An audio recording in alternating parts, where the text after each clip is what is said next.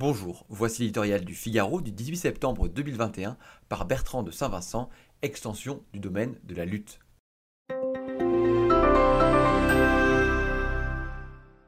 Que devient la France? Son passé, ses paysages, ses monuments, sa culture.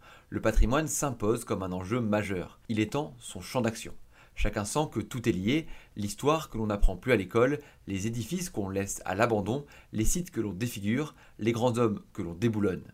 Même la baguette, candidate au patrimoine mondial de l'UNESCO, témoigne de la grandeur française. Il y a urgence à défendre ceux qui fondent la nation. C'est une question de survie. Sans racines, tout s'efface. Les talibans l'ont bien compris, qui dynamitent les Bouddhas de Bamiyan, Daesh qui détruit les trésors de Palmyre. En France, les fossoyeurs avancent masqués.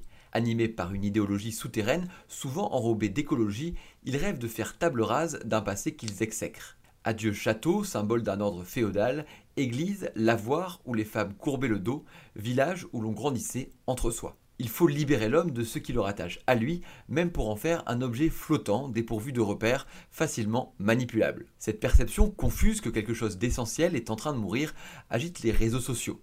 Ils s'animent, se mobilisent, s'indignent. Cela va de l'enjouée défense des bancs de Paris à des souscriptions salvatrices en faveur des chefs-d'œuvre en péril. Parfois, ce sont de simples photos que les internautes échangent en hommage à la mystérieuse beauté d'un lieu. Les consciences s'éveillent. Même les politiques s'y mettent, c'est tout dire. Nicolas Sarkozy, revigoré, appelle à lutter contre les tentatives de désaffiliation civilisationnelle. Donner aux Français une cathédrale à construire ensemble et ils s'aimeront, s'enflamme Arnaud Montebourg, citant Saint-Exupéry le candidat souverainiste prône une aide massive pour aider les vieilles maisons de village à renaître. Le combat est lancé, il est de civilisation. Nous n'avons plus les moyens de le perdre.